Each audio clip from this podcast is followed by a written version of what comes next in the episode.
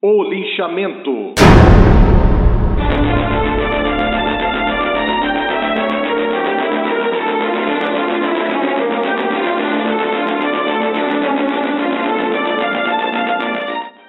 Elinel, meio-elfo, era filho de Sulinel, que era elfo, e Elora, humana. O pequenino tinha 12 anos de idade e estava na flor da infância. A família vivia feliz em Comodoro Suriel, uma cidade-estado de integração entre homens e elfos ao sul do Império da Brasa. Tanto o Império quanto o Reino dos Elfos da Floresta do Sul, Eliridan, não aceitavam mestiços e raças estrangeiras em suas terras. Eliridan expulsava constantemente mestiços de suas terras, mas por outro lado, o Império já era menos agressivo com essas políticas. Entrar no Império costumava ser uma tarefa árdua, mas uma vez dentro, os problemas acabavam.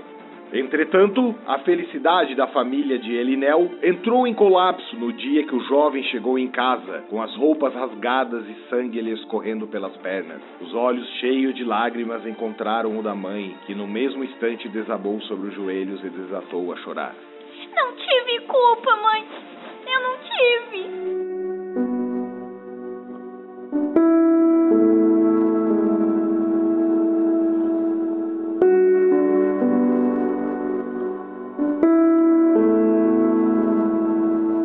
Notícia do atentado ao jovem meio-elfo se espalhou pela cidade. Ninguém sabia quem era o agressor e o rapaz não lembrava de conhecer o criminoso de algum lugar. Cidades como Comodoro Suriel eram grandes favelas, juntando exilados, expatriados e bandidos. Os governos nunca resolviam os problemas de criminalidade e, apesar de terem integração no nome, mestiços, elfos e outros raramente eram integrados ao reino humano. E assim como esperado, as autoridades da cidade deram o caso como finalizado, uma vez que o menino não reconheceu nenhum dos possíveis agressores. Desde o dia do atentado, Sulinel, pai de Elinel, gastou seu tempo muito mais enchendo a cara de cerveja do que trabalhando ou tentando resolver esta situação. Eu não aguento mais ser obrigado a viver nesse lixo de lugar, vendo o que aconteceu com meu filho. Na mesa de bar em que bebia, um anão subiu em uma cadeira e se intrometeu. Calma, meu chapa! Não vá perder as estripeiras agora! Mal consigo dormir, sabe? Fugir daqui não é uma opção, mas não consigo mais viver pensando quem atentou contra meu filho vive por aí, solto. Já pensou em um clarividente? Um adivinho? Clarividente? Sim, sim! Eles são feiticeiros que estudam visões e profecias. Eles podem visualizar o momento do passado e descobrir quem foi o criminoso que fez aquilo com seu filho. Eu sei onde mora um que pode ser útil. Não acreditando muito no anão, Sulinel resolveu tentar realizar uma investigação com o clarividente local. Junto de seu filho, se dirigiram até a cabana do tal feiticeiro.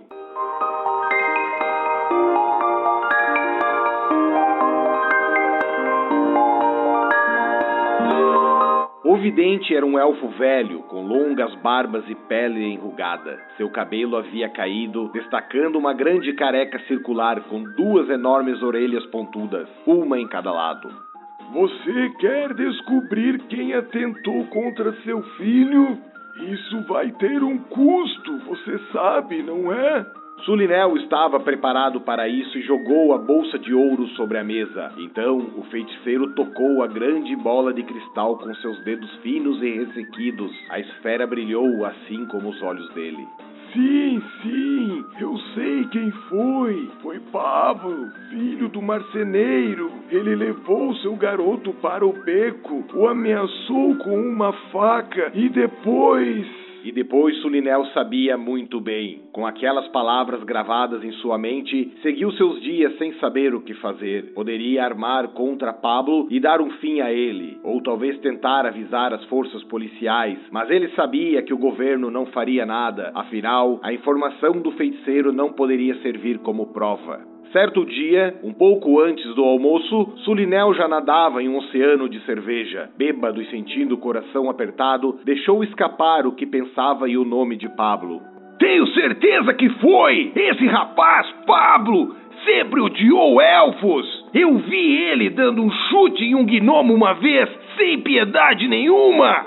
Ele é um vagabundo! finge que vai pra aula, mas vive com os amigos encrenqueiros aprontando por aí.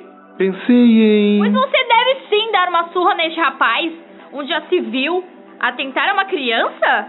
Não existe perdão pra uma coisa dessas. Mas eu já comuniquei à polícia. E o que esse vidente falou não são provas para prendê-lo. Não é prisão de que precisamos! Aqui nessa cidade, apenas nós podemos fazer justiça! Sim, É isso aí. Justiça!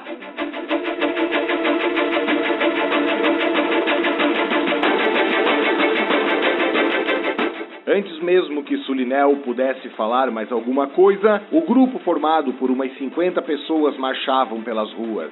Quando chegaram na marcenaria, o grupo começou a gritar, ordenando que Pablo viesse ao lado de fora. Então, um homem velho e barbudo, da pele morena e marcada pelo sol, surgiu na janela.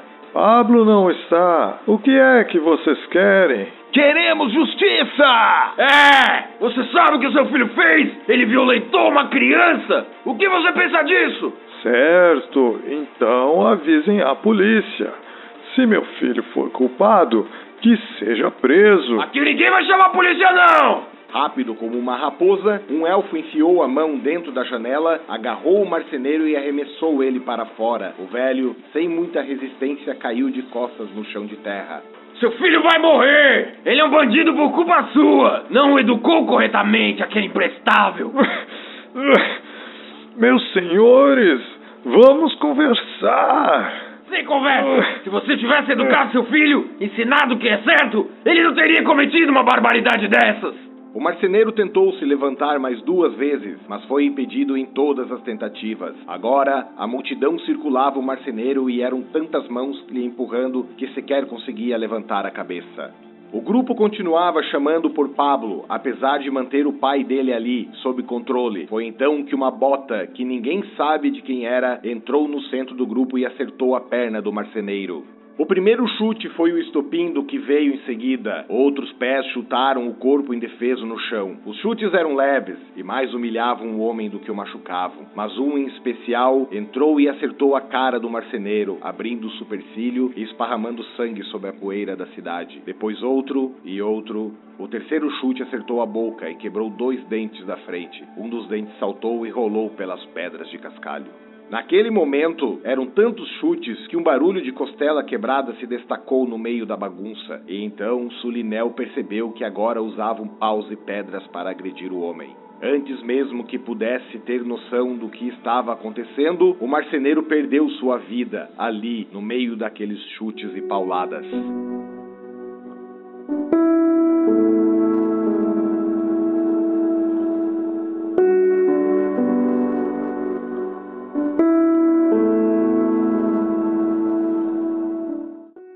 Dias depois, no quartel da polícia, Sulinel levou seu filho Elinel para um reconhecimento. Dos dez humanos apresentados, Elinel não reconheceu nenhum. Eu acho que ele era elfo, pai. Comentou Elinel, depois de olhar para os homens, se referindo ao criminoso que lhe atentou. O que Elinel não sabia era que entre os dez homens estava Pablo, o filho do marceneiro espancado até a morte, naquele momento inocentado pela própria vítima do crime. E Sulinel também não sabia que o vidente era um farsante que morava na cidade e ganhava dinheiro enganando os outros. A justiça, com as próprias mãos, naquele dia havia falhado.